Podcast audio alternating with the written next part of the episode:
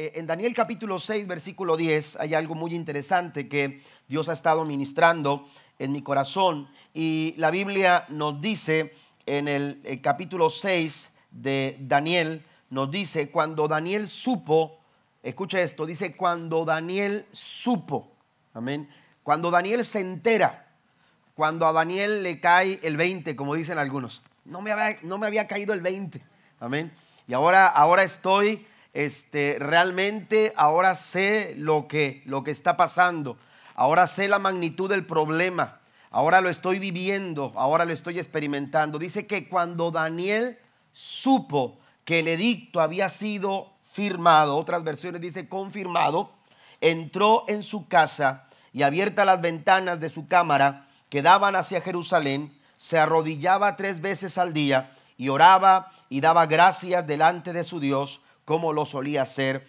antes. Amén. Hace algunas semanas mi esposa compartía más o menos eh, eh, en la misma en el mismo pasaje algunas eh, cuestiones relacionadas a este tema del capítulo número 6. Sin embargo, yo quiero compartir en esta tarde con ustedes, hermanos, una lección que Daniel nos da en esos momentos de crisis, en esos momentos de dificultad, en esos momentos cuando no estamos esperando, no, no cuando nos sentimos amenazados con lo que podría llegar, con lo que podría venir con lo que podría pasar, porque todos hemos estado en esa situación. En algún momento hemos estado con eh, ese momento de que irá a suceder lo que dicen que va a pasar, va a haber recorte de trabajo, va a haber recorte de horario, va a haber recorte de personal y estamos con, la, con la zozobra y de pronto empezamos a tener ese, ese momento de dificultad porque hay tantas cosas que pudieran estar amenazando nuestra estabilidad física, nuestra estabilidad emocional, eh, eh, eh, económica, laboral, en la familia. De pronto nos, nos, nos, encontramos con un diagnóstico no muy claro de la situación y nos sentimos amenazados. Ese, ese momento lo pasó Daniel, ese momento lo vivió Daniel cuando de pronto empezó a ver que había movimientos de aquellos hombres que no, que no, eh, que no estaban de acuerdo a las ideas, a, las, a la filosofía de vida de Daniel, a la, a la forma de pensar de Daniel. Les incomodaba el hecho de que Daniel fuera un hombre perfecto, era un hombre quizás no perfecto, pero sí que agradaba a Dios o buscaba agradar a Dios, un hombre que de alguna manera siempre trataba de hacer lo correcto. Y eso lo hacía distinguirse de todos los demás, su espíritu, su ánimo, su forma de, juzgar las cosas, su forma de percibir los, eh, eh, eh, las situaciones. Es, eso agradaba al, rey y, y Darío se sentía contento de saber que podía confiar en un hombre como Daniel. Pero cuando los, las otras personas se, se, sentían amenazadas porque, porque Daniel siempre iba a la cabeza, porque quizás Darío de alguna manera siempre buscaba eh, eh, eh, el consejo en primera instancia de Daniel, el ¿tú qué piensas Daniel? ¿Tú qué opinas Daniel? Y eso les incomodaba a los otros, a los otros gobernantes, a los otros líderes, porque si usted ha leído la historia del capítulo 6 del libro de Daniel, se dará cuenta que eh, eh, Darío pensaba ponerlo sobre todo a los demás. Amén. Había tres gobernadores, pero, pero el mismo Darío decía, yo quiero poner a Daniel por encima de todos. ¿Por qué? Porque era un hombre en el cual se podía confiar. Pero de pronto, hermanos, lo que parecía una amenaza ahora es una realidad. Lo que parecía decirse que podía llegar a pasar, ahora ya estaba sucediendo. Por eso es interesante encontrarnos con esta expresión en el versículo 10. Daniel supo que el edicto, lo que era una amenaza, ahora se vuelve una realidad. Lo que parecía suceder ahora ha llegado y ha sido confirmado. Amén. Ese dicto, eh, eh, eh, aleluya, era una realidad ahora. El problema ya no era, ya, ya no era algo probable. El problema estaba ahí. la circunstancia ahora estaba ya siendo, aleluya, siendo, siendo realizada en la vida de Daniel. De pronto ya no es un diagnóstico, ahora ya es una realidad. Ya no es algo probable, ya no es que hay ciertas probabilidades hay ciertas cosas que pudieran, que pudieran apuntar hacia lo que pudiera pasar. No, ya eso quedó atrás. Ya no hay cómo evitarlo. Ya no hay manera de librarse. Ya estás en el problema. Ya estás en la circunstancia complicada. Ya estás enfrente de la tormenta. La crisis ha llegado a la casa. La situación ha venido a golpear tus finanzas. Ahora ya el problema es una realidad. ¿Qué hacer en esos momentos complicados? ¿Qué hacer cuando la crisis, cuando, cuando se ha confirmado el edicto? Daniel, aleluya, nos deja una clara enseñanza. En esos momentos complicados, cuando el problema es una realidad, no hay como enfocar nuestra mirada en el Señor. ¿Cuántos dicen amén? La tendencia nuestra es enfocarnos en el problema. La tendencia del ser humano común y corriente es enfocarse en el problema, es, es enfocarte en cuánto te falta. Yo no sé, pero eh, eh, de pronto eh, no podemos disfrutar lo que tenemos porque estamos lamentándonos por lo que no tenemos. ¿A poco no?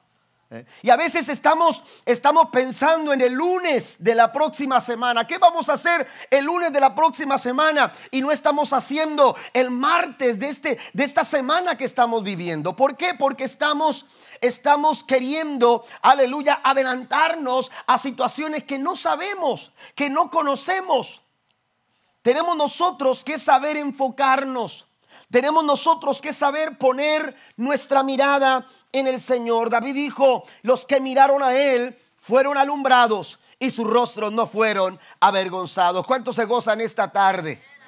El enfoque en Dios, aleluya, debe de ser nuestra prioridad. No podemos dejarnos llevar por el problema. El problema, lo he dicho en otras ocasiones, uno de los propósitos de los problemas, cuando Satanás toma los problemas para, para atacarnos, es porque él sabe que a veces los problemas nos, nos roban nuestra atención roban nuestra atención. Y cuando roban nuestra atención nos estamos desenfocando.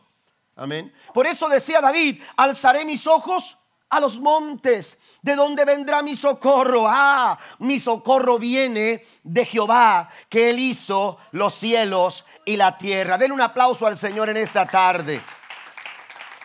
Tenemos que aprender de Daniel cuando, cuando supo que el edicto era confirmado, cuando supo que el edicto era una realidad, cuando se enteró de lo sucedido, puso su enfoque en Dios.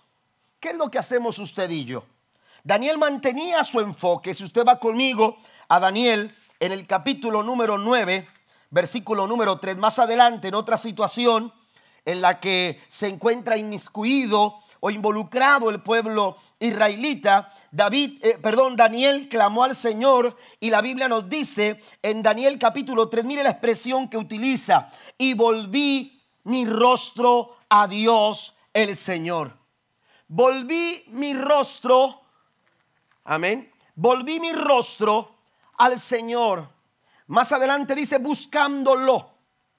Daniel había eh, eh, practicaba esto, enfocarse en Dios. Yo no sé cuántas veces usted ha hablado con alguna persona y esa persona no le está mirando a los ojos, por ejemplo. Y usted dice, no me estás poniendo atención. ¿A poco no? Y rápidamente reclamamos y decimos, ay, no me estás poniendo atención, mírame, te estoy hablando, eh, mírame, sobre todo los niños, ¿no? Eh, bueno, a veces, a veces también las personas adultas lo hacen, pero, pero cuando una persona no nos está mirando, uno dice, no me está poniendo atención, ¿eh? no me está poniendo atención. Y, y la atención es importante. Daniel nos expresa aquí el hecho de que él siempre le prestaba atención a Dios. Siempre le prestaba atención a Dios. Por eso él dice, volví mi rostro, volví la cara hacia Dios. Porque cuando alguien vuelve su cara hacia ti, te está poniendo atención. Amén. Te está poniendo atención. Volví mi rostro al Señor. Usted puede hacer lo mismo con Dios. Usted puede mirar al cielo para poder poner atención al Señor. Por eso David decía, alzaré mis ojos a los montes. Estoy volviendo mi rostro al Señor. Mis problemas pueden ser como una montaña enorme, pero mis ojos están puestos en el Dios que más grande que la montaña, porque Él hizo los cielos, porque Él hizo la tierra. Den un aplauso fuerte a nuestro gran Dios. ¿Hacia dónde estamos enfocando nuestra mirada? ¿Hacia dónde estamos volviendo nuestro rostro? ¿Estamos viendo los problemas? Estamos viendo eh, eh, eh, las circunstancias que se están confirmando. Ah, lo que, lo que pensaba el médico es una realidad. y esto es duro. el pronóstico del médico ya no es, aleluya, un simple diagnóstico, ahora es una realidad. Ahora lo que, lo que se temía los médicos es una realidad. Lo que pensábamos que pudiera suceder en, en, nuestra familia ahora es una realidad. Cuando suceden estas cosas, ¿hacia dónde nosotros estamos volviendo nuestro rostro? Por eso Daniel dice, volví mi rostro al Señor buscándolo. Proverbios capítulo 8, versículo número 17. Dice la escritura, Espero que vaya a su Biblia y, busque los textos que mencionamos y que los subrayo, que los anote en algún lugar, porque dice la escritura en Proverbios 8, 17, yo amo a los que me aman y me hallan los que temprano me buscan. Mire qué hermosa palabra. Dios dice, yo amo a los que me aman. Pero no solamente eso, sino que me hallan los que temprano vuelven su rostro, los que temprano me buscan. Dijo, dijo Daniel, volví mi rostro al Señor para buscarle. Cuando tú vuelves tu rostro al Señor es porque tú quieres encontrarle. Y Dios dice, yo no me estoy escondiendo de nadie. Dios no se está escondiendo cuando el problema aprieta en tu vida. Dios no se está escondiendo cuando la enfermedad arrecia en tu vida. Dios no se está escondiendo cuando la tormenta sopla vientos complicados sobre tu vida. Dice el Señor, estoy listo para ser encontrado. Todo lo que tienes que hacer es buscarme de corazón. Hay que buscarle con todo el corazón, porque el que le busca de corazón le podrá encontrar. Hay tres cosas que Daniel hace cuando él vuelve su mirada al Señor. Y el versículo 10 eh, eh, nos, eh, nos, nos, nos presenta estas tres cosas que hacen que Daniel mantenga su enfoque, porque el problema siempre va a tratar de robarte la atención.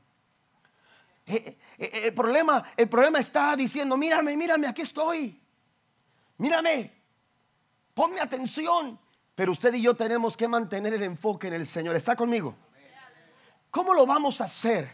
Hay tres cosas que Daniel nos presenta en este versículo número 10 del capítulo 6 de Daniel.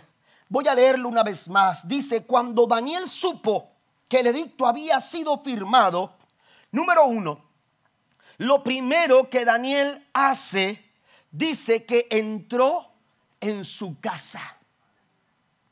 Cuando el problema ya no era una probabilidad, sino una realidad, la Biblia dice que Daniel, número uno, dice que entró en su casa. ¿Qué quiero decir con esto? ¿A qué me refiero con esto? Bueno, lo primero que tenemos que hacer usted y yo, cuando el problema es una realidad, en nuestra vida, en nuestra familia, es que tenemos que ser intencionales en nuestra intimidad con Dios.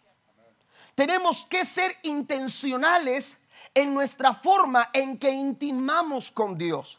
Daniel nos dice eh, en este versículo 10 que lo que hizo él fue entrar a su casa. Daniel entró en su casa. Otra versión señala aleluya, que entró en su casa a, su habitación. Dice así, no recuerdo ahora específicamente cuál es la versión que señala, no sé si es la, traducción viviente o, o la nueva versión internacional, pero una de las versiones dice que cuando Daniel entra a su casa, entra no a la sala, entra no al comedor, porque hay, de hay personas que cuando, cuando tienen problemas les da tanta ansiedad que lo primero que hacen es abrir el refrigerador y se acaban todo la vida y por haber. Alguien diga amén. ¿A poco no?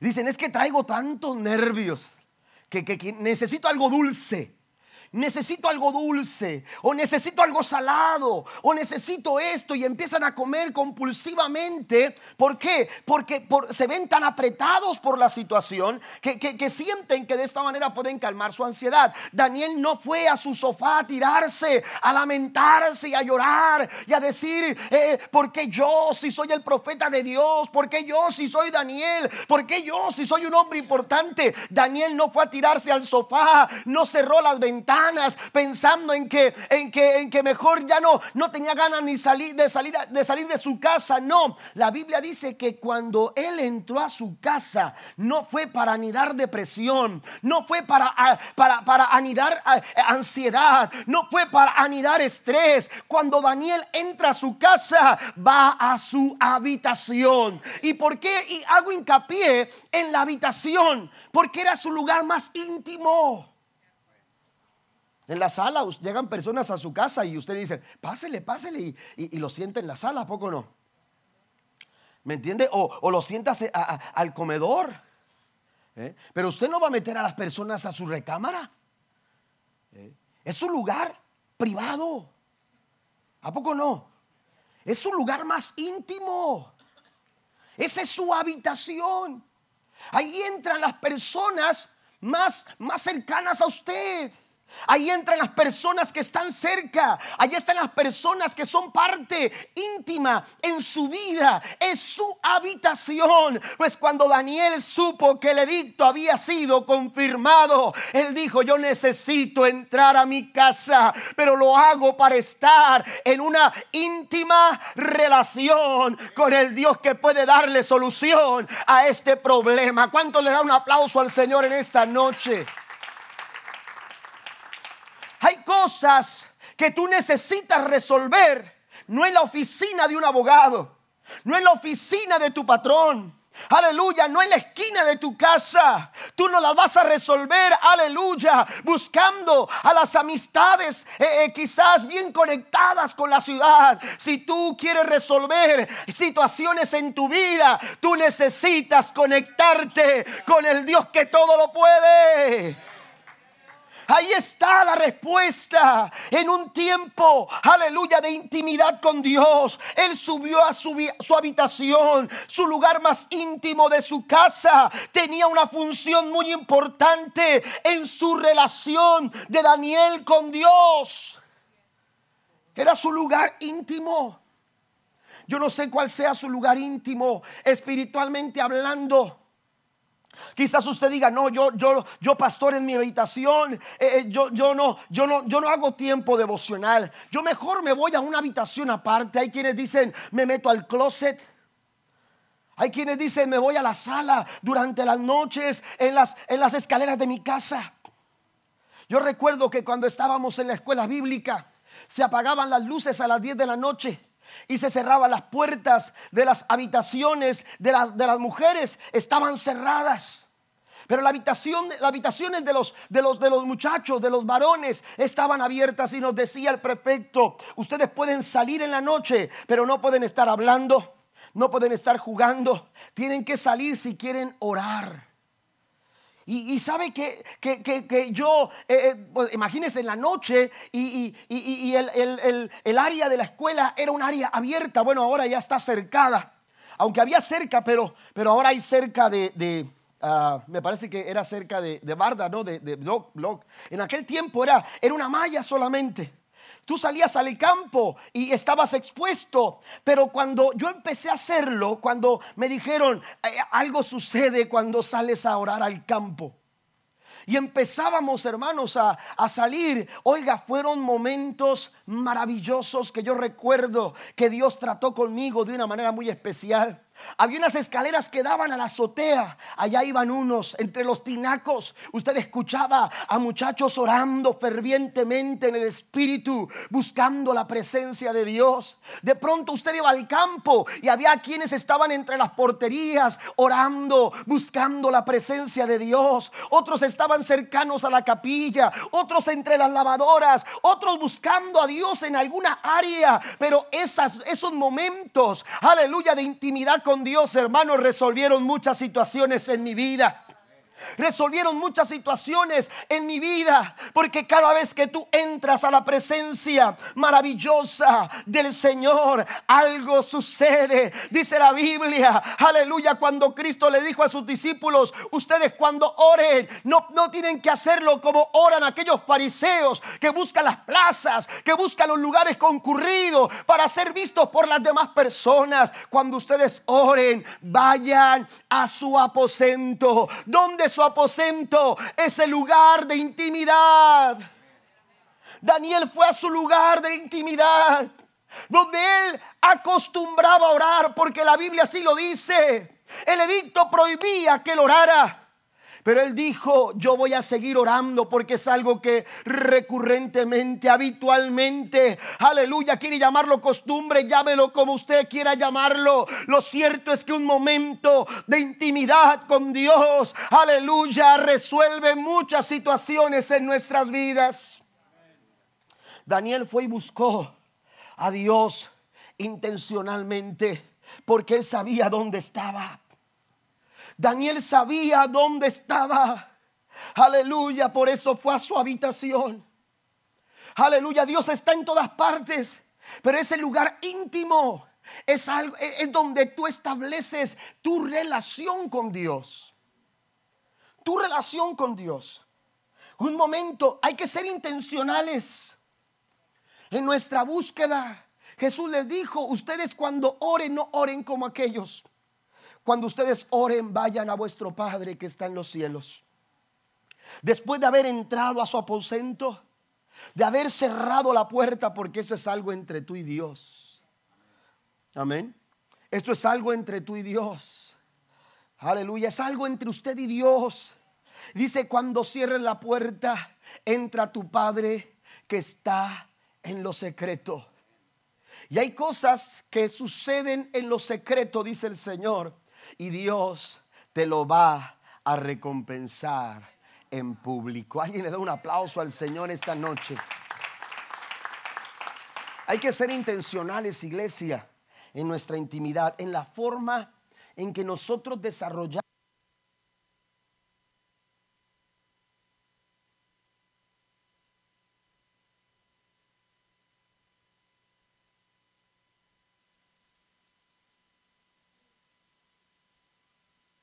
Gloria a Dios. vamos a seguir hablando de este punto número uno. Mire, la intencionalidad de nuestra intimidad con Dios, escuche lo que voy a decir, involucra nuestra comunión con nuestros hermanos en la fe. Amén. Hay de pronto personas que dicen, no, no, no, usted no se imagina la forma en que yo me relaciono con Dios. La forma en que yo hablo con Dios. Y usted los ve y no puede hablar con su hermano que está a su lado.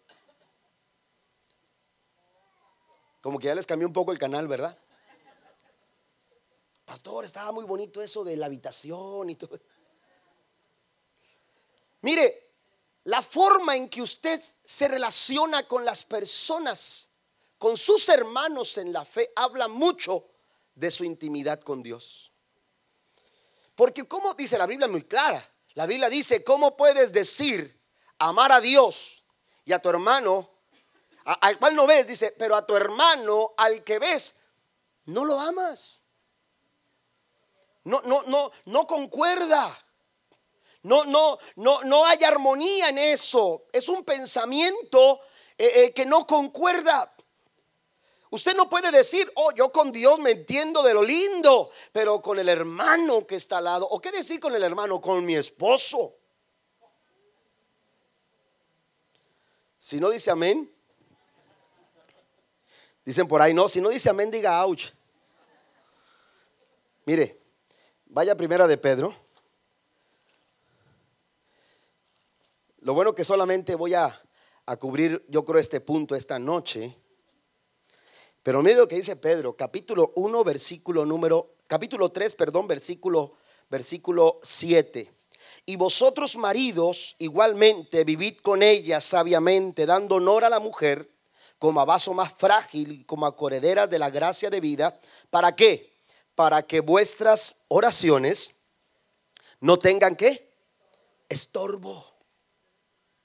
Las oraciones, ese tiempo de intimidad con Dios, hermanos, involucra nuestra comunión con la iglesia, nuestra comunión con nuestros hermanos en la fe. Por eso cuando hablaba de, de, intimar con Dios, de ser intencionales, de ser intencionales, ¿por qué? Porque cuando hablamos de ser intencionales, estamos hablando de procurar, estamos hablando de tratar. Mire que Daniel nunca fue a discutir el asunto del edicto. Él no fue a ponerse eh, eh, delante de los que habían hecho toda esta maquinaria o esta situación para poder llevar adelante este edicto. Él no fue a decirle a Darío, oye, ¿cómo te atreviste a firmar un edicto sin consultarme? Eh, ¿Por qué no consultaste conmigo? No, Daniel dice la escritura que cuando supo lo que había sucedido, entró intencionalmente a su habitación porque necesitaba un tiempo de comunión con Dios. Y usted no puede estar en comunión con Dios si no está en comunión con sus hermanos. Y la Biblia dice que si estás en el altar y estás ofreciéndole ofrenda al Señor, amén. Dice la Biblia, y te acuerdas de que tienes algo todavía pendiente con alguno de tus hermanos, mire, lo voy a decir de esta manera, sea intencional. Sea intencional.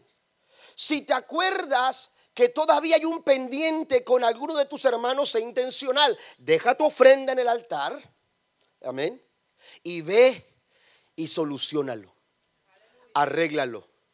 Busca de qué forma porque la Biblia es enfática en eso. La Biblia dice que tenemos que seguir la paz con todos y la santidad sin la cual nadie verá al Señor.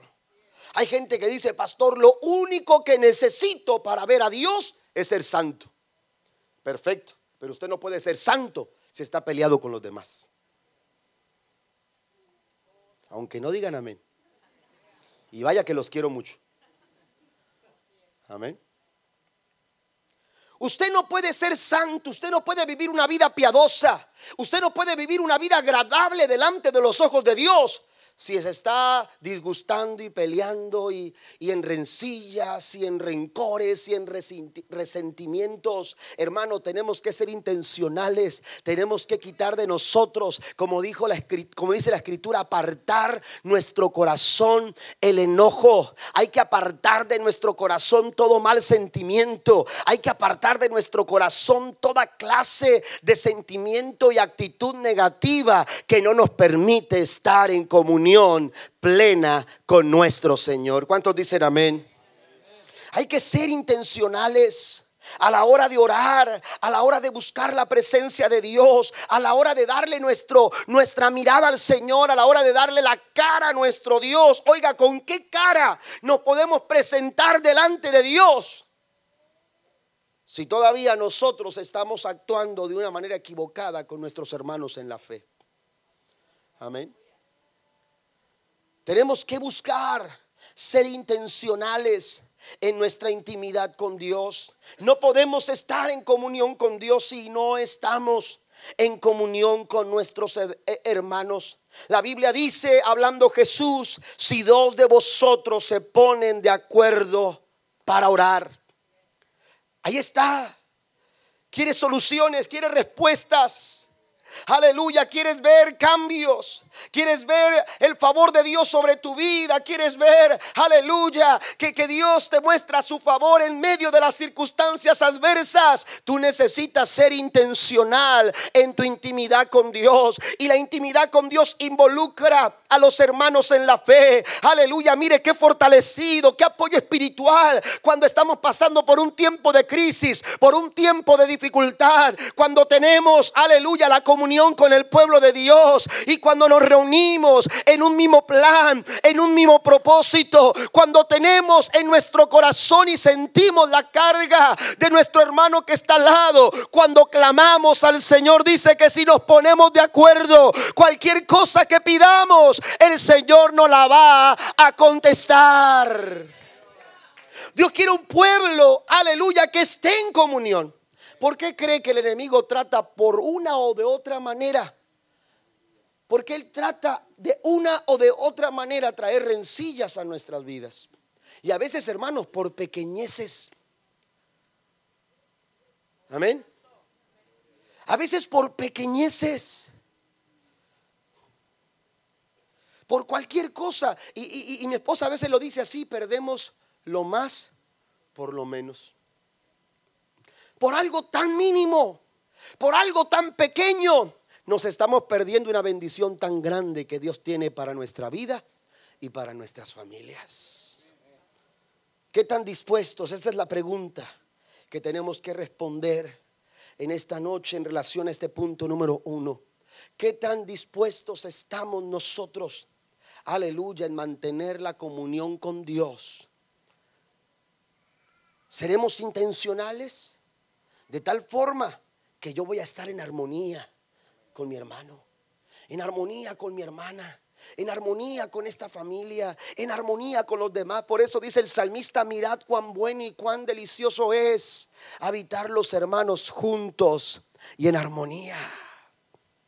Oiga, y cuando tú estás en armonía, no es necesario que, que, entremos en tantos detalles y en tantas cosas. Tenemos tanto afín, aleluya, que pronto podemos estar de acuerdo y podemos clamar. Y cuando clamamos de esta manera, podemos esperar, hermanos, la pronta respuesta de parte de Dios para nuestra vida.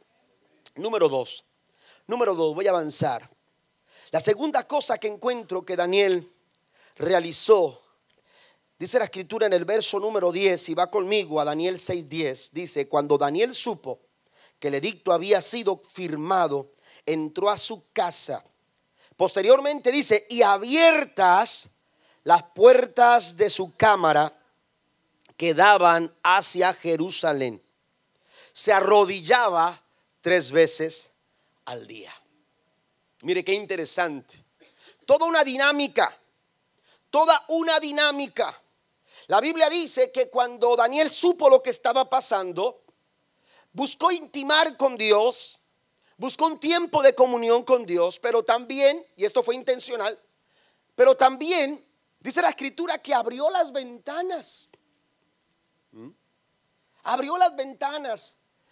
Eh, esto supone que quedó a la vista de las personas. Esto supone, amados hermanos, que no se escondió. El edicto, el edicto no permitía que Daniel practicara este tipo de dinámicas espirituales, la oración. Daniel tenía que parar esa costumbre o ese hábito esa, acción recurrente de buscar a Dios en oración, mientras, mientras que se pudiera esperar de parte de aquellos eh, eh, líderes eh, que trataron de, de, ponerle este obstáculo a Daniel, ellos esperaban que Daniel se detuviera o que en su debido caso, para mal suyo, Daniel siguiera adelante para poder sentenciarlo y quitárselo de encima, que posteriormente fue lo que pasó aunque las cosas no salieron como ellos pensaban. Pero lo cierto es que cuando todos esperaban, o cuando cualquiera pudiera esperar que Daniel buscara esconderse, tratar de esconderse y no ser evidenciado, aleluya, e, en su práctica, la Biblia dice que Daniel abrió las ventanas de su recámara. Amén. Daniel abrió, así como lo hacía en los, eh, eh, lo estaba haciendo ya por, por algún tiempo, así como él lo practicaba tres veces al día, Daniel seguía haciendo lo mismo. Abrió sus ventanas, pero no cualquiera ventanas. no fueron cualquier ventana, amén, de la casa. Yo no sé cuántas ventanas tenga usted en su casa, ¿Mm? pero esas ventanas regularmente están cerradas, ¿a poco no? ¿Mm? Y, regularmente esas ventanas tienen una, una, eh, un aparatito, si usted tiene alarma en su casa, un, un aparatito que apenas se abren y, pilla, se escucha un ruido. Amén. Porque de esta manera nos sentimos más seguros. Amén. Nos sentimos más seguros. Ahora, en el caso de Daniel, Daniel no abrió cualquier ventana. Daniel abrió precisamente las ventanas que él acostumbradamente abría cuando se trataba de orar. A lo mejor él tenía una ventana que daba hacia donde estaban los vecinos y, estaba cercana a la casa de los vecinos para pedir un poco de azúcar. Amén. ¿Me entiende? Y había otras ventanas, como las ventanas de las hermanas cuando están lavando los trastes, ¿verdad? Dan para la casa de no sé quién o para, para aquella parte y están las hermanas, eh, eh, eh, ¿cómo se llama? Lavando los trastes y viendo quién llegó y quién no llegó. Ese es en otro lugar, aquí no. Amén. ¿Me entiende? Hay ventanas que dan hacia, hacia, hacia otras áreas, pero estas ventanas que Daniel abre son las ventanas que van hacia la, hacia la ciudad de Jerusalén. ¿Cuántos kilómetros? ¿Cuánta distancia? Yo no lo sé. ¿Cuánta distancia habría? De, eh, no, no, no, me, no, me, detuve a, a calcular la distancia de donde estaba la casa de Daniel hacia la ciudad de Jerusalén. Pero lo que sí es interesante es que fueron precisamente esas ventanas las que acostumbradamente él abría. Ahora, la pregunta es, ¿por qué esas ventanas? Esas ventanas, hermanos, tenían un por qué. Amén. No era una mera costumbre. Daniel no las abría por costumbre, Daniel no las abría por necesidad de ventilar la habitación. Es decir, Daniel no abría las ventanas para que se sintiera eh, eh, el fresco entrar y sentirse más relajado, como ahora queremos, ¿verdad? En la oración, que nos pongan el aire acondicionado, pastor, porque siento que no entro a la presencia de Dios si no hay aire acondicionado o que me pongan una alfombrita, pastor. Los que comenzamos eh, eh, eh, la iglesia aquí, hermanos, recordarán las sillas que utilizábamos cuando recién comenzábamos. Preferíamos estar de pie cantando todo el culto que sentarnos en la silla. Ya no queríamos sentarnos. Amén. Porque ya cansaban. A la hora de orar, hermanos, hincarse, calaban los, los, los, codos y, las rodillas, porque, porque era, era, era un piso. Amén. Y, no es que no oraran los hermanos, oraban mucho. Amén. Pero, pero era, era cansado. Daniel no abría las ventanas para ventilar la habitación. Mire, había un porqué. Yo quiero mostrarle según lo que nos dice segundo libro de Crónicas, capítulo número 6. Vaya conmigo, por favor. Segundo libro de Crónicas, capítulo número número 6. Salomón Salomón construye el templo. Y entonces llega el momento de la dedicación, según lo que nos dice eh, el capítulo 6 del segundo libro de Crónicas. Usted puede leer todo el capítulo, pero quiero, quiero puntualizar algunos textos del versículo 20 en adelante. Cuando él está orando a Dios, cuando él está dedicando el templo, Salomón dice lo siguiente, que tus ojos, se está refiriendo a que los ojos de Dios estén sobre el templo sobre el templo, está hablando de la casa de Dios, del templo. Dice que tus ojos estén abiertos sobre esta casa de día y de noche, sobre el lugar del cual dijiste mi nombre estará allí, que oigas la oración con que tu siervo ora en este lugar.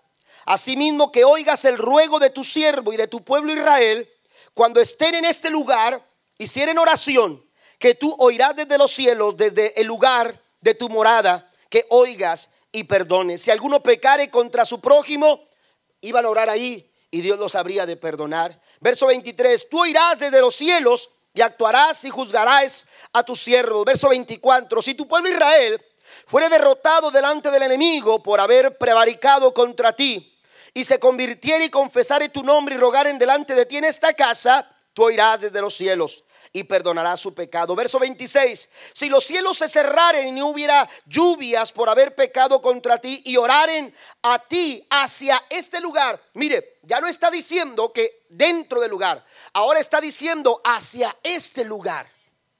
Amén. Por ejemplo, están en el campo y ven que, la, que la, cosecha se está, está por perderse porque no ha llovido. Pero entonces se juntan en el campo y empiezan a orar hacia el templo.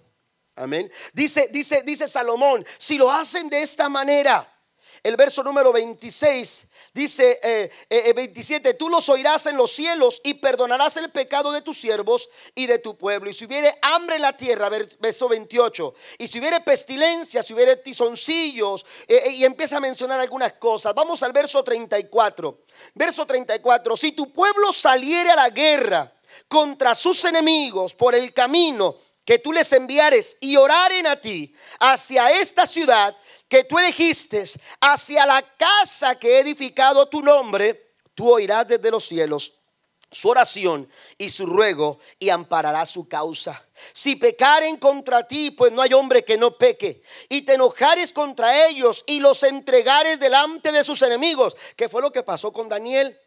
Daniel juntamente con otros jóvenes de su tiempo fueron llevados como esclavos a una tierra extraña. Dice, para que los tomaren, los, los, lleven cautivos a la tierra de sus enemigos, lejos, lejos o cerca, y ellos volvieren hacia, en la, dice, hacia, volvieren en sí en la tierra donde fueren llevados cautivos, si se convirtieren y oraren a ti en la tierra de la cautividad y dijeren pecamos, hemos hecho inicuamente, impíamente hemos hecho, y se convirtieren a ti de todo su corazón y de toda su alma en la tierra de su cautividad, donde los hubieren llevado cautivos y oraren hacia la tierra que tú diste a sus padres, hacia la ciudad que tú elegiste, hacia la casa que he edificado a tu nombre, tú oirás desde los cielos. Y pudiéramos seguir leyendo cuando Dios le dice, mira, ¿sabes qué? Yo hago pacto contigo y voy a cumplir mi palabra y voy a conceder lo que tú has pedido. Así que lo que Daniel estaba haciendo no era algo que estaba fuera de lo que Dios esperara. Ahora, ¿por qué menciono todo esto? Porque cuando Daniel abre las ventanas, Usted y yo tenemos que entender que esto, amados hermanos, tiene que ver con abrir nuestro corazón a las promesas de Dios. Porque lo que está haciendo Daniel es, hermanos, haciendo lo que la promesa de Dios esperaba que hiciese. Esta es la oración de Salomón. Dios hizo promesas con Salomón. Cualquiera que estuviera lejos, pero orare de donde estuviera, hacia el templo, hacia la tierra, hacia Jerusalén, hacia el templo, dice el Señor, yo lo voy a escuchar. Yo no sé si usted entiende lo que quiero decirle en esta noche, pero Dios está dispuesto a cumplir sus promesas, no importando en dónde tú te encuentres, en qué circunstancia tú estés, en qué situación por la que tú estés pasando. No importa lo complicado de la situación que tú estás viviendo ahora mismo. El Señor dice, si hay una promesa de por medio y tú abres las ventanas de tu corazón, yo la voy a cumplir. ¿Cuántos dicen amén? Denle el aplauso al Señor, claro que sí. Si hay una promesa de por medio. Si hay una promesa de por medio, en otras palabras, dice, yo estoy comprometido. Amén. Dios dice, yo estoy comprometido. Dios nos ha dado, mire la Biblia, hay más de siete mil promesas esperando por usted, esperando que las ventanas se abran. Imagínese, esperando que las ventanas se abran. Yo no sé si comprende eso. Pero a veces, hermanos, cerramos nuestras ventanas. Estamos cerrando nuestras ventanas. Nos estamos privando de alcanzar las promesas de Dios para nuestras vidas. Y dice la Biblia que las promesas de Dios son fieles y son verdaderas. ¿Cuántos alaban al Señor por ello? Dios no es hombre para que mienta, ni hijo de hombre para que se arrepienta. Si Dios lo ha prometido, y con esto voy a terminar, aquí voy a concluir para el próximo martes continuar. Quiero que vaya conmigo a San Juan capítulo 15, versículo 7. Más adelante voy a tratar otros asuntos relacionados a las promesas de Dios cuando oramos las promesas de Dios. Pero mire lo que dice San Juan capítulo 15. Pasen los músicos, por favor. San Juan capítulo 15. Con esto voy a terminar porque vamos a orar. Vamos a entrar a un tiempo de oración y de búsqueda, de enfoque en la presencia del Señor. La Biblia dice en San Juan capítulo 15, versículo número número 7. Dice, si permaneces en mí, ¿está conmigo? Si permaneces en mí, el Señor está diciendo relación, intimidad, si permaneces en mí, pero no queda ahí. Dice, y mis palabras permanecen en vosotros. ¿Qué palabras? ¿A qué palabras se está refiriendo? Hay una relación entre lo que pedimos y las, las promesas a las que estamos dispuestos a abrirle las ventanas de nuestro corazón. Amén. No sé si me entienda. Pero Jesús aquí nos muestra una relación entre lo que pedimos, porque dice el Señor, y si mis palabras permanecen en vosotros, entonces dice, pidan todo lo que queráis. ¿Y qué dice ahí? Maybe. Maybe, como dicen en inglés. No. Y será hecho. ¿Alguien lo cree esta noche?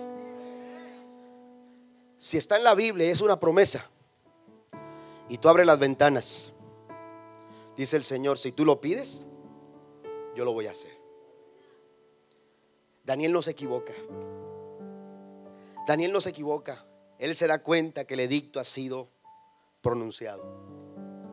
Hay 30 días de prueba. Hay 30 días de lucha. Hay 30 días de dificultad. Usted puede leer la historia. Hay 30 días que estarían ahí, uno y otro, uno y otro día, recordando a Daniel. Estás en problemas, Daniel. No es un pronóstico, estás en problemas. No es una idea, es una realidad, Daniel, estás en problemas. Pero dice la Biblia que él fue a su habitación. Esto es enfoque. Esto es enfoque. Cuando tú vas a Dios en oración, no te enfoques en tu problema, enfócate en Dios. Hay una frase que me encanta que dice, no le digas a Dios lo grande de tu problema, dile a tu problema lo grande que es tu Dios. Ore a Dios reconociendo su autoridad, ore a Dios reconociendo su carácter, ore a Dios reconociendo su naturaleza pero también ore al Señor abriendo las ventanas de su corazón.